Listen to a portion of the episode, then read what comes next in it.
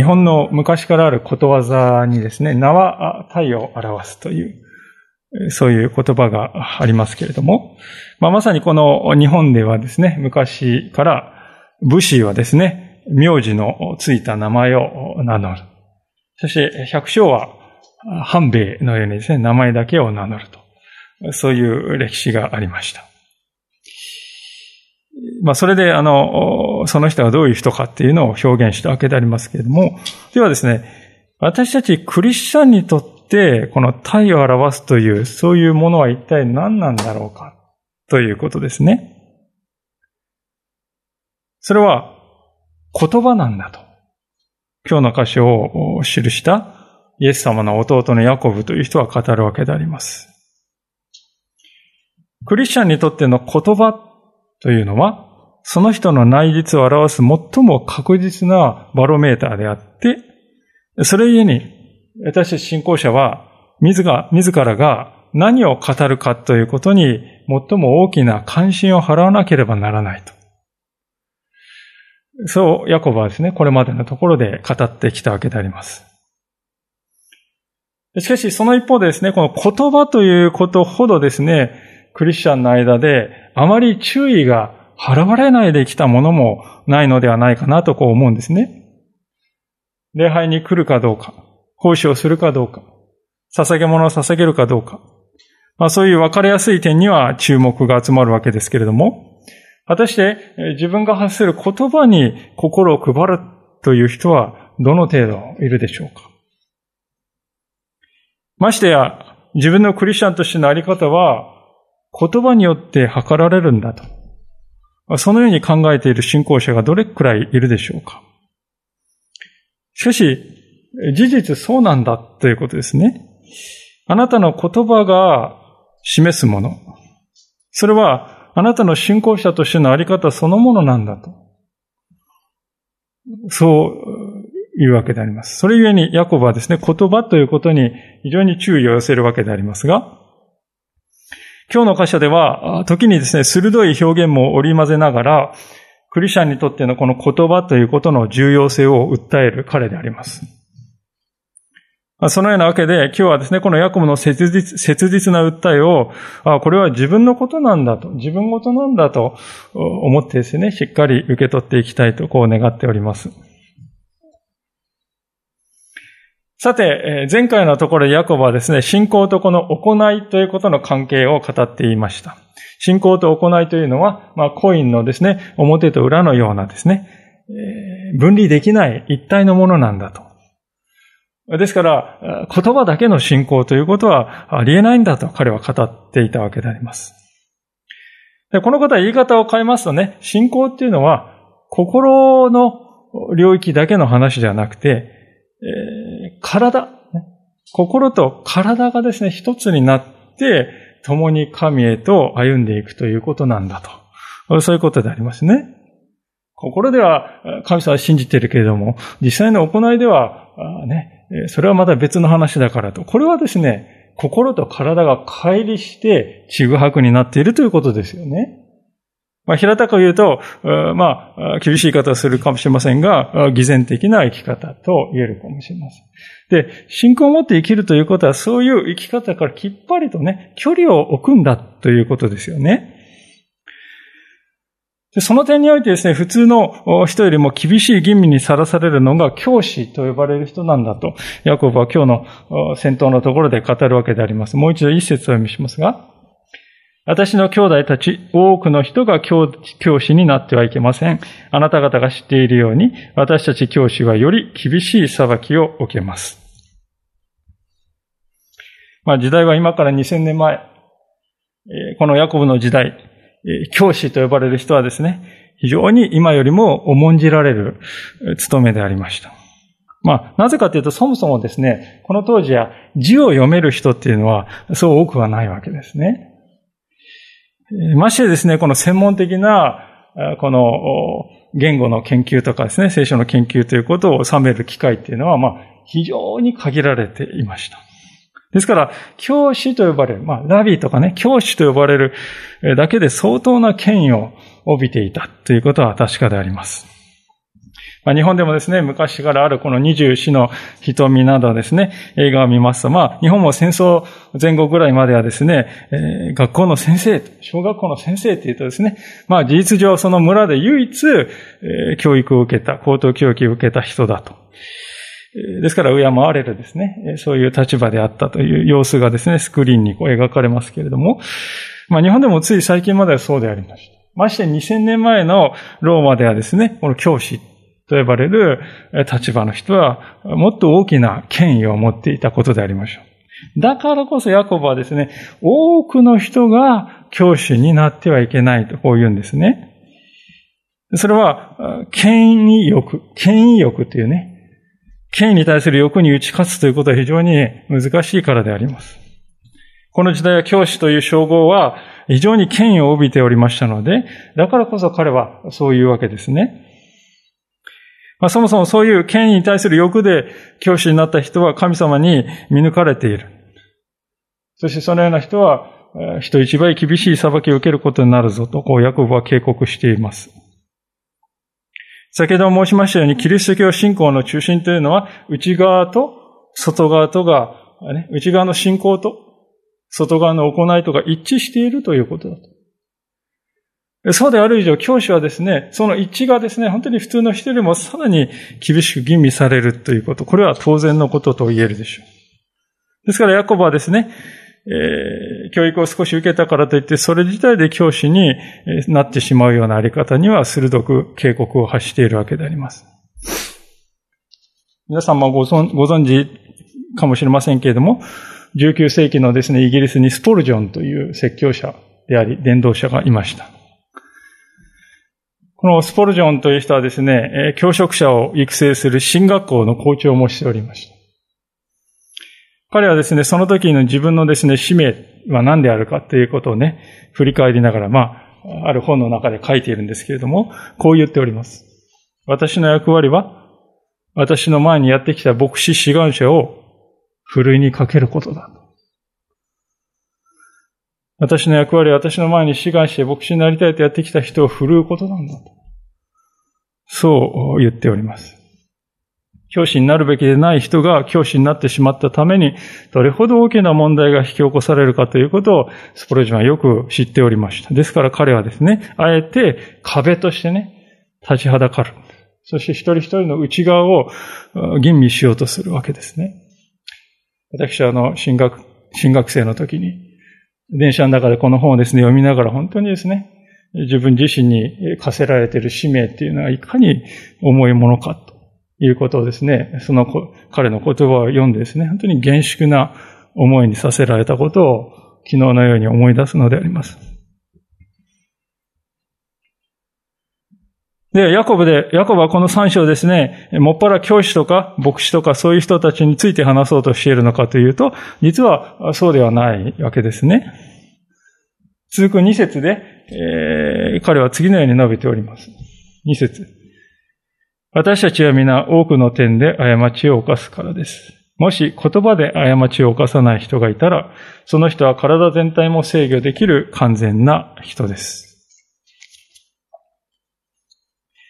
皆さんはですね、この2節の冒頭にある私たちというのは、これは一体誰のことを指しているのかとお思いになるでしょうか？お考えでしょうか？いや、それは一節で、え、私たち教師はとこう言っているのだから、その私たちだと。つまり、私たちは皆多くの点で過ちを犯す。この私たちは教師の話なんだとこう考えるかもしれませんが、そういうわけではないんですね。この二節の私たちがこの手紙を読んでいる読者全員のことであります。つまり、信徒も教師も含むすべてのキリスト者に対して語られている。そもそも役は一節で私の兄弟たちと話し始めています。これは明らかに兄弟すべてですよね。兄弟姉妹すべて。信徒も教師も含む全員に対して、私の兄弟たちよ。愛する者たちよと。ほとんど同じような言い方ですね。つまり彼は自分の手紙の読者に広くですね、愛に教師になってはいけないよと、こう戒めているのであります。なぜかというとですね、それはここで書いてあるように言葉の失敗によって足元を救われる人があまりにも多いからだと言うんですね。もしそういう人が教師になってしまうと人一倍厳しい裁きを受けることになるもちろんしかし罪を持つ人間でありますから言葉で一度も私は失敗を犯したことありません。そんな人はいないでしょう。しかし少なくともそのような失敗をですね、えー、ほとんどあるいは滅多に犯さないような人でないと、教師の資格はないとこうヤコブは言うわけであります。なぜなら、人にどうやって教えるかということなんですよね、教師は。教えるということは言葉で教えるわけですよ。その言葉において失敗を重ねている人というのは、その教える手段を持っていないのと同じなんだと。でそういう人が教師の資格を持たないのは当然のことだということです。逆に言えば、もし言葉で失敗しない人がいれば、その人は他のどんなことにおいても用いられる人になりますよというわけでありますね。ヤコブは実際、そのような言葉で失敗しない人、その人は体全体も制御できる完全な人なんだと。こう言います、皆さん。完全な人ですよ。思い切った言い方をするなと思いませんか？誰であってもですね、完全な人になれればなとこう思うものですよね。いや、私は自分に幻滅してるんですよ。ね。あるいは自分がなんて不甲斐ないんかとこうがっかりすることが多いですね。そういう方もいらっしゃるかもしれませんけれども、心の奥底では完全な人になれたらなとこう憧れを抱いているものでありましょう。なぜかというと、自分に幻滅するということ自体がね、完全な人という理想を持っていて、それと自分を、今の自分を比較しているわけですよね。だから、幻滅したり、がっかりしたりする。ヤコブはですね、そのあなたが理想としているようなその完全な人になれるかどうかということ、それは言葉に全てかかっているんだと、そういうわけですよ。それほどに言葉をコントロールするということは重大なことなんだと彼は言うわけであります。つまり言い方を変えるとクリスチャン生活は真に意義のあるものにするかどうかは、その全てはですね、私たちは言葉の制御に成功できるかどうかにかかっているんだと言い切ってるわけですよね。いや、これは驚きました。私は言葉のコントロールがそこまで大事なものとは思ってもいませんでしたと。そう感じる方もおられるかもしれませんが、しかし事実、聖書はそう言っているわけであります。言葉をコントロールできたならば、その人は全体をコントロールできる人なんだとヤコブは言いますね。でそのことを示すために、彼は3節からのところで3つのですね、事例を挙げるわけです。それは馬と船と火というですね、3つの事例、例えをですね、用いて語っていくわけでありますが、3節から6節をお読みします。馬を御するためにはその口に靴輪をはめれば、馬の体全体を思い通りに動かすことができます。また船を見なさい。あのように大きくて強風を受けていても、ごく小さい火事によって、火事を取る人の思い通りのところへ導かれます。同じように下も小さな機関ですが大きなことを言って自慢します。見なさい。あのように小さな火があのように大きな森を燃やします。下は火です。不義の世界です。下は私たちの初期間の中にあって体全体を汚し、人生の車輪を燃やして、ゲヘナの火によって焼かれます。今あの三つのね、馬と船と火というね、えー、ものが、挙げられましたけど、この三つのものは大体ですね、前から後ろに行くにつれて、だんだんとね、こう規模が大きくなっていくっていうことにお気づきでしょうか。そして共通しているのはですね、最初は小さかったものがより大きいものを簡単に支配するというね、そういう構図ですね。馬にとっては口にこうかぱってはめる靴輪である。そして船にとっては舵であると。馬はですね、自分はこっちに行きたいんだとこう思っていたとしても、靴輪がですね、こう、はめられたところ、手綱をパキュッと引っ張ったらですね、自分はこっち行きたいけれども、上に乗ってる人はですね、えー、こうこっち引っ張ったらもう左に行かざるを得ないという、えー、そういうことですね。また、船もですね、横風を受けてこっちにこう行きそうなんだけども、舵がですね、こっちに向いているならば、こういうふうに右の方にですね、えー、行かない。結局は舵が向く方向に進ま、そこにしか進めないわけです。でこれはね、つまり言葉に運命を握られているわけです。そして言葉の言われるがままにされている人間の姿をね、例えで示しているわけです。で、しかしこれら二つ目えー、二つとですね、三つ目に出てくる火のこの例えには異なる側面があります。それはですね、火というのは燃え広がってですね、巨大化していくわけですね。靴輪とかですね、火事というのはですね、巨大化しませんけど、火というのは燃え広がって巨大化していくわけであります。まあ、一つ恥を忍んでですね、私、あの、告白することがありますけれども、実は私は小学生の時に、火遊びをして、山火事を起こしかけたことがあります。冬のある日にですね、友達、あんまり遊ばなかった友達なんですけど、その時はなぜか行ったんですね。遊びに行きまして。遊んでいるうちに友達がライターを持ってきて、いろいろなものに火をつけて遊んでみようじゃないかということになりまして、ちょうどその家、その子の家の裏手にはですね、枯れ草がこうあった。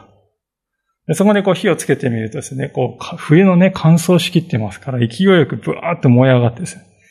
その後ろに生い茂ってる草にあっという間にこう炎症してダーッとこう広がっていくわけですよね。これは大変なことになると思ってですね、三人でバケツリレーをしてですね、水だ水だとか言ってですね、えー、しかし火の中に入っていくわけですからね、熱いとか言ってですね、バケツを放り出して溶けてしまうとかね。まあ難航したわけでありますが、しかしそうこうしているうちに煙をですね、見た近所の人が119番通報してですね、消防車のサイレンがだんだん聞こえてくる。まあ、なんとか消防車が来る前にですね、しかし消火しきってですね、まあ、大体10メートル、この街道よりも少し広いぐらいの面積が焼けただけで、なんとか鎮火したわけでありますけれども、この時ですね、本当に火の恐ろしさということをね、子供心に植え付けられたわけであります。でこのヤコブやですね、人々がこう住んでいたパレスチナ地方はですね、乾燥しきっておりますのでね。山火事の恐ろしさということは人々はもう骨身に染みて知っていただろうと思いますね。ですから、ヤコブはですね、言葉とそれを発する下には、まさにそのような火のね、ような同じ、火と同じ罪の性質があるんだとこう指摘するわけでありますね。この十数年ほど政治の世界でですね、まさにそういう火というものを経験してきた時代とこう言えるんではないかと思うんですね。まあ、先のことを考えたに強い言葉で、えそんなことはない。そんなことがあったらこれこれしてもよいとね、否定してしまう。で、後からですね、その言葉に縛られて、え日も幸もいかなくなって、嘘でまた嘘を重ねるという構図が見られる。時にはその嘘を守るために他の人が犠牲を払うということも起こってしまいました。あるいはまた政治的な敵とみなす人に対して容赦なく言葉で非難を浴びせて、だんだんとですね、真実であるかどうかということよりも、自分がいかに強く非難したか、それを勲章にするような指導者も現れてまいりました。まあ、その影響たるはまさに山火事のように、えー、混乱をもたらした。私たちの記憶に新しいところであります。ですから、かつてないほど言葉というものは軽んじられている時代。そういう時代私たちは生きているのではないかと思うんですね。私たちはですね、時にそういう人たちを見て一方的に断罪しているわけでありますけれども、しかしどうだろうか。私たちは一方的に断罪できるだろうか。私たち自身の舌はどうだろうか？ヤコブは小さな舌が大きなことを言って自慢するという矛盾があるんだとこう指摘していますけれども、私たちも自分を大きく見せてはいないか？都合の悪い部分は隠してはいないか？そういう偽りの性質が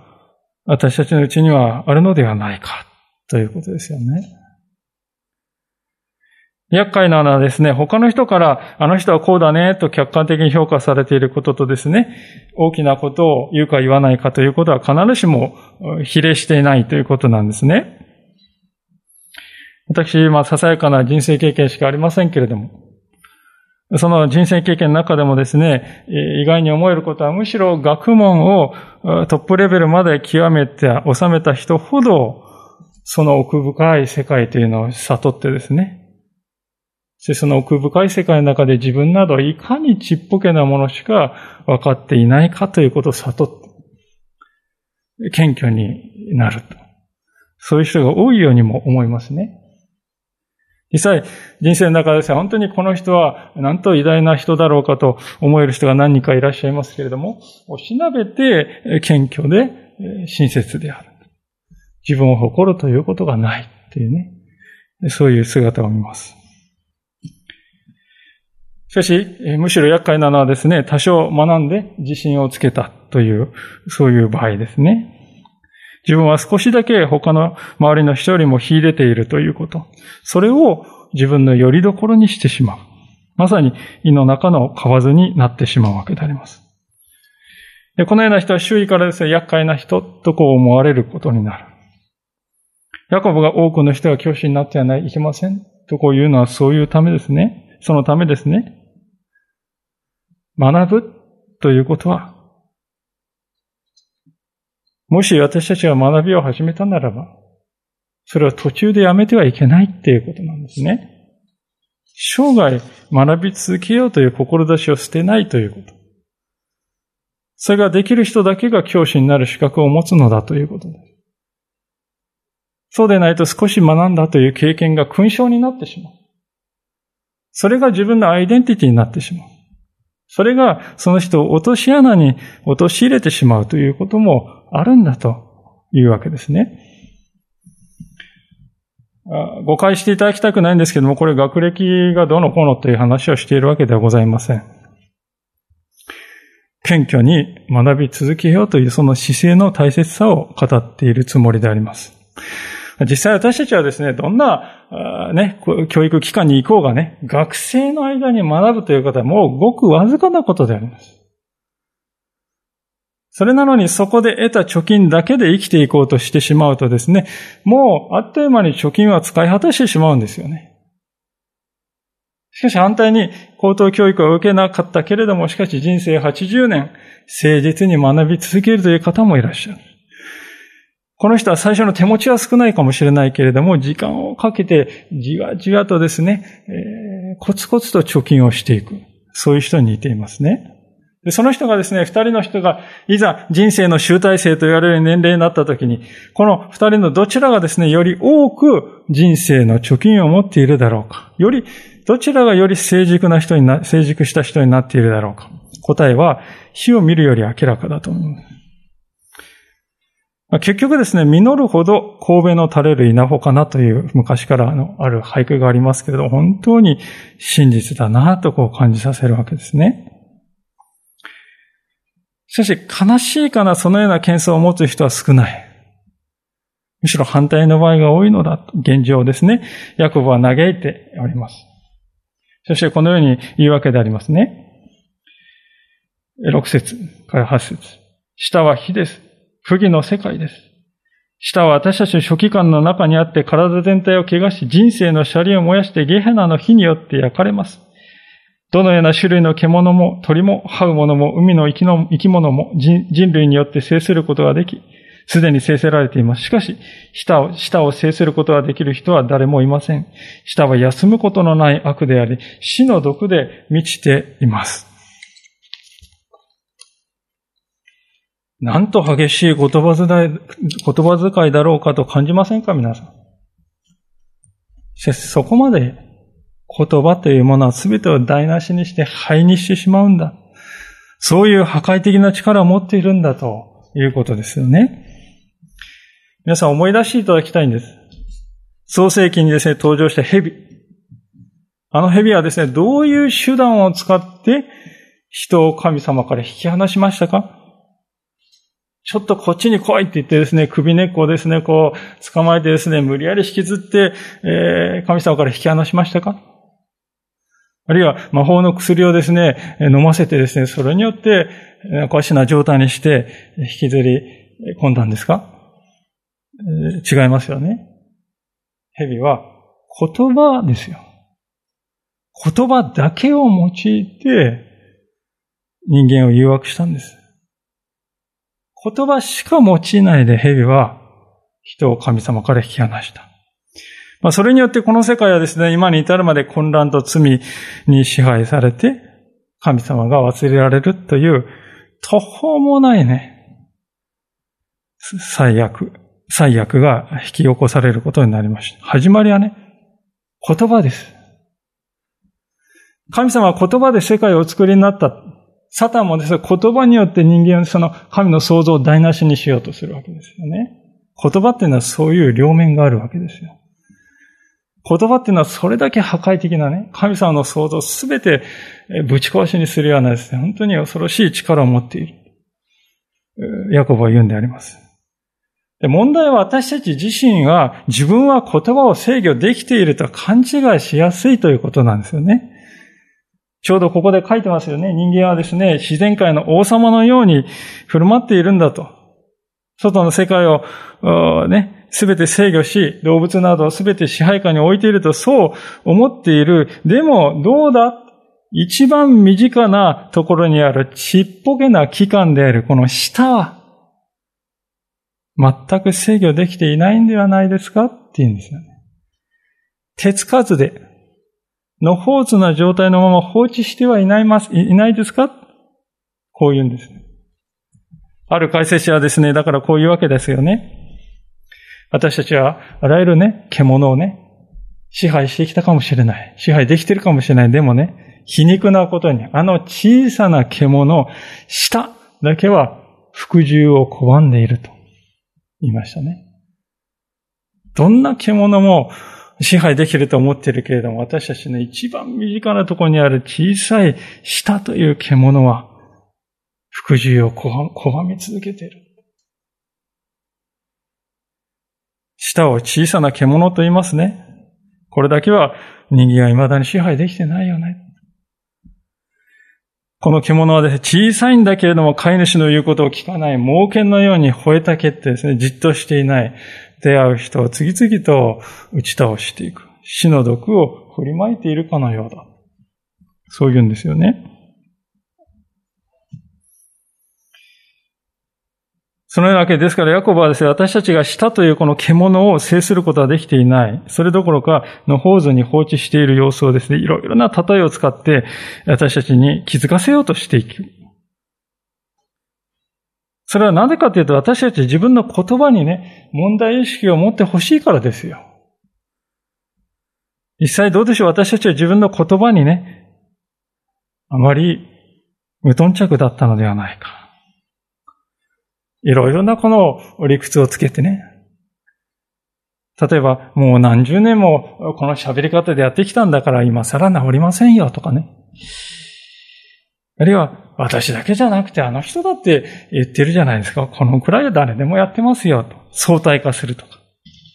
まあそういうふうにして私たちは自分のですね、言葉の問題に正面から向き合わないで逃げてきたのではないだろうかと。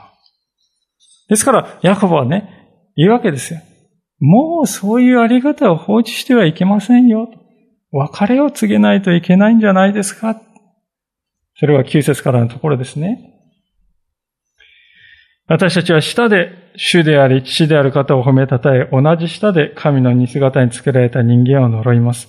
同じ口から賛美と呪いが出てくるのです。私の兄弟たち、そのようなことがあってはなりません。泉が甘い水と苦い水を同じ穴から湧き出させるでしょうか？私の兄弟たち。イチジクの木がオリーブの実をならせたり、ブドウの木がイチジクの実をならせたりすることができるでしょうか？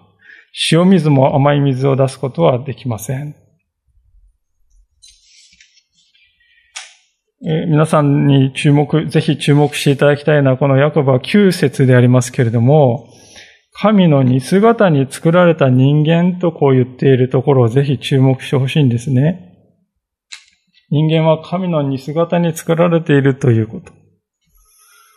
これはつまり、その人間に対して呪いや罵りの言葉を吐きかけるっていうことは実際にはね、人間をご自分の形に創造された神ご自身に対して呪いをしているに等しいのだと。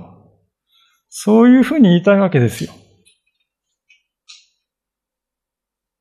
これ、極めて重大な指摘じゃないですかね。問われているのは私たちはね、クリスチャンは他の人をね、どういう存在として見ているのかっていう、そういう人間観が問われているわけです、ここで。私たちがですね、人をですね、罵ったり罵倒したりするときはですね、必ずですよ、絶対にこういうことが起きていると思いますけど、それはね、自分よりもその人は下なんだと。そういうふうに見ているわけですよね。ことによるともう、動物と同じような見方しかしてないかもしれませんね。で、そういう時、大体言い訳を私たちは考える。あの人はだってそうされたって当然でしょう。それだけのことしてきた人なんだからと、こういう言い方を私たちは心の中でしているわけですよね。あの人はそうされたって当然でしょうと。それはつまりね、人間の価値っていうのはその人が何をしてきたかで、いかに、いかようにも変わってしまうんだということですよ。ね。いいことをした人は価値ある人間だけれども、そうでない人には価値はないんだと。そういう考え方ですよね。皆さん、これはね、この世の人の価値観そのものじゃないですか。そのように人間を見るということが、ね、人間関係を困難にする根本的な原因なんですよね。勝ち組、負け組とかね。その人は、この人はそうしてあげてもいい。この人はそうな価値はない人だと。価値をですね、こう上げ下げして。聖書はこれとは全く異なる人間観を提示している。つまり、すべての人は神の形に創造された人間なんだと。人間は神の形という固有の価値を持っているのだと。それは神に由来する価値なんだということです。皆さん、神の価値ってね、変わりますか？神の価値ってのは永遠に変わらないわけです。神様は古びていきますか？古びないんです。株の値段のようにですね、毎月、毎日ですね、上がったり下がったりしますか？ありえないわけです。神様は永遠に神様であります。その変わることのない神に似せて作られて、その神のご性質を一部を引き継いでいる、受け継いでいる、それが人間というものなんだ。つまり人間の価値は神に由来する普遍的な変わらないものなんだと。ですから、あの人はね、そうされたって当然だよというそういう言い方はですね、聖書が語る人間理解とは全く相入れないわけです。人間の価値はそのようなものではありません。人間の価値は神様に由来する固有のものです。ですから聖書は言うんですよね。神の形に作られた人間に呪いを吐いてはいけないんだと。罵倒しちゃいけないんだと。で、呪いっていうのはですね、いや、私はね、そんな呪いはしてませんよって言うかもしれませんけど、要するにね、まあ、呪いって言うと私たち藁人形にね、国業を打つようなイメージを、あの、イメージしますけど、この呪いっていうのは要するに、あなたには価値なんてありませんっていう、そういうふうに言うに等しいということですよね。神の形に創造されている相手の価値を否定してかかるということですね。人間を人間でないもののように扱うということです。相手の人格を否定する発言などはですね、その人間を人間として扱っていないという典型的な例だと言えるでしょう。ですから、はっきりしておきたいわけですけれども、そのような発言はですね、私たちはその相手に対してね、えー、言っていると思ってるんだけども、実際はその人に向けられた以上にその背後にいてね、その人を創造された神ご自身に対して私たち言ってしまっているんだと。それは深刻、深刻で破壊的な罪なんだということです。苦い水と甘い水を同時に吐き出す泉があるか。一軸の木がオリーブの木を実らせるということがあるか。ないでしょうってヤコブ言います。自然の世界はね、自分が何であるかっていうことをわきまえているでしょう。それにふさわしいものを生み出しているでしょう。それなのに人間は自然に反することは平気で行っているでしょう。とヤコブは言うわけです。人の価値を貶めるような発言をする人は苦い泉そのものであって、どんなに甘い水のふりをしようとしても、その本質からして苦いんだと、ヤコブは言いたいわけです。そういうあり方を私たちがですね、本当に、あ、これは私の問題なんだと認識しないとすれば、六節のあるように、それは体全体を怪我して、人生の車輪を燃やしてしまうことになると彼は言うわけですね。皆さんいかがでしょうか今日私たちはこの言葉が持つ破壊力ということに、これまで目を向けてきたわけでありますけれども、その深刻さ、彼がですね、本当に声を大にして語っている深刻さというものを理解できたでしょうか？そこに気づかされた私たちはどうすればよいのかと。そこで一つ私たちが心に刻みたいことがありますが、それはですね、人を傷つけるのが言葉であるのなら、人を癒すのもやはり言葉であるということですよね。人を傷つけるのが言葉であるのなら、人を癒すのもやはり言葉なんだということです。去年ですね、新聞にこんな投書が載っているのを見ました。59歳の女性の方でありましたが、以前ですね、夢を見ていたそうです。それはですね、どういう夢かっていうと、転勤族の夫と暮らしている社宅で、友達ができないで寂しく過ごしていて、夜中に子供が、息子がね、一人熱を出すと。その熱を出した息子を一人で抱えて、病院の門をですね、こう抱えている。病院の門を叩いている、そういう自分の夢をいく何回も何回も見るんだと。結婚当初からご主人はですね、残業や飲み会で忙しくて、お互いの実家を離れていて、助けてもらえない。常に孤独であった。まあ、育児や家事に対する夫のサポートは一切なかったと。なかなかしかし遠慮してそれも言えないまま、年月が流れてしまった。で、そういう夫がですね、会社を定年退職して再雇用になった。心に余裕ができたのか、あるいは熟年離婚ということを恐れたのか、このご主人はですね、今まで苦労をかけたと伝えてくれたそうです。それから急にですね、風呂を洗ったり、夕食の片付けなどを積極的にするようになった。で奥さんはもちろんですね、今さらっとこう思いも感じたそうではありますけれども、やはり嬉しかった。で、その姿を見て、それまで本当に心の中にあったわだかまりというのは、この、スーッとこう消えていった。で、その時を境に何回も見ていたあの夢をですね、見るということもなくなっていったというんですね。この女性はですね、これからは思ったことは何でも話すようにするね、とこう、まるでご主人に語るかのようにして、当初を結んでおりました。今ご紹介したこの話はですね、言葉ということが持っている、言葉が持っているこの癒しの力ということを如実に示してくれているように思えてなりません。特にこのご主人はですね、要求されて出たのではないんですね。自分から出た。自分から出た今まで苦労をかけてきたね。というこのお詫びの言葉。で、その言葉が言葉だけのものではなくて真実であるということをですね、行動によって裏打ちしている。具体的な行動の変化ということによって裏付けているわけですね。そこに真実なものをですね、奥さんは見て取って。それが長年にわたって閉じ閉じていた心をもう一度開こうかと決めさせたということなんですね。でそれがですね、まあ新聞に投書するということ自体が一つの癒しですよね。えー、まあ言葉が妻の内から紡ぎ出されていくわけです。新た、新しい言葉が。でそれがですね、さらにこの二人の絆をもう一度癒していく原動力になっているということですね。皆さん、私たちクリスチャンは、どのような人に対してもこのような癒しの言葉を放つというように、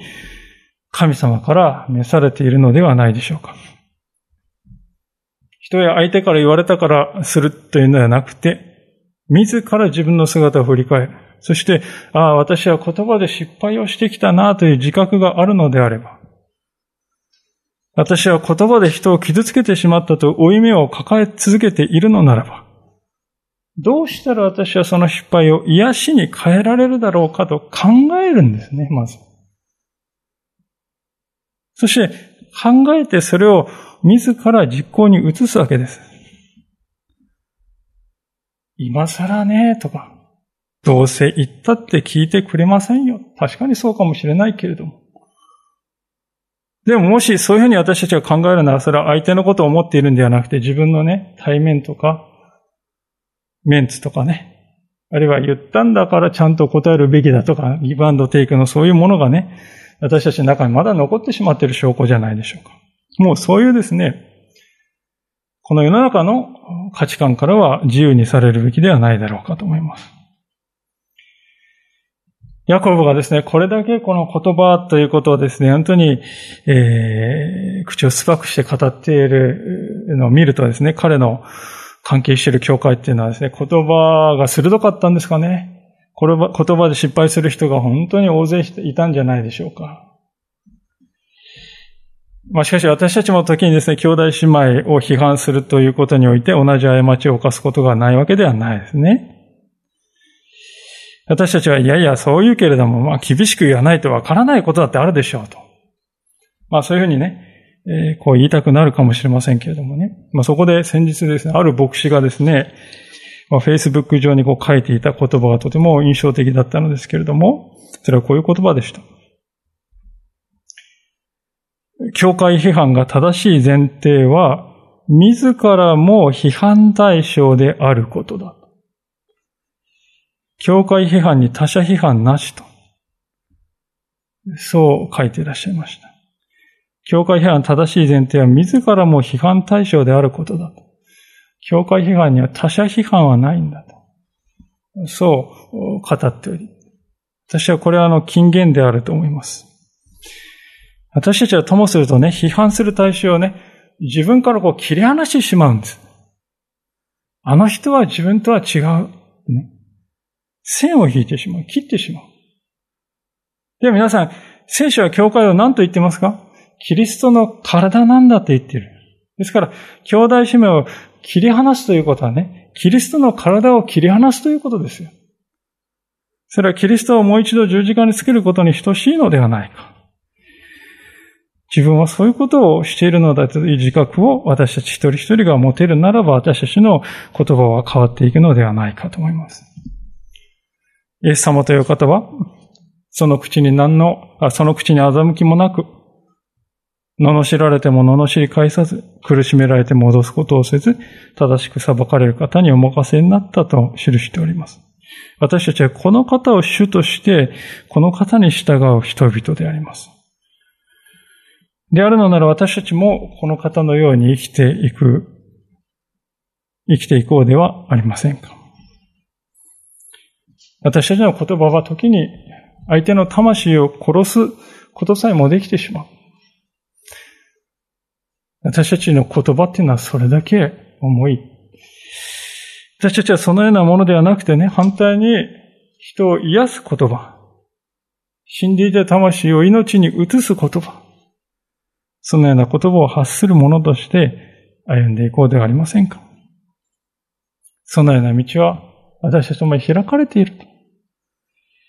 それが今日、神様は私たちに願っていることではないでしょう。共にお祈りをしたいと思います。